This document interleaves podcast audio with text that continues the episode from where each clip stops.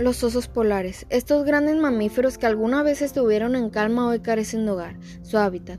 Esos lugares fríos y recónditos no fueron suficientes para pasar incautos ante la mirada de los humanos. Han sido obligados a migrar en busca de alimento, refugio o simplemente en busca de un lugar donde sobrevivir. Pero ¿y nosotros qué podemos hacer? Espero que te lo estés preguntando. Tan simple como lo que te han dicho toda tu vida. No uses tanto el coche, ahorra agua, electricidad, dejemos detrás el egoísmo, hagamos algo por ellos.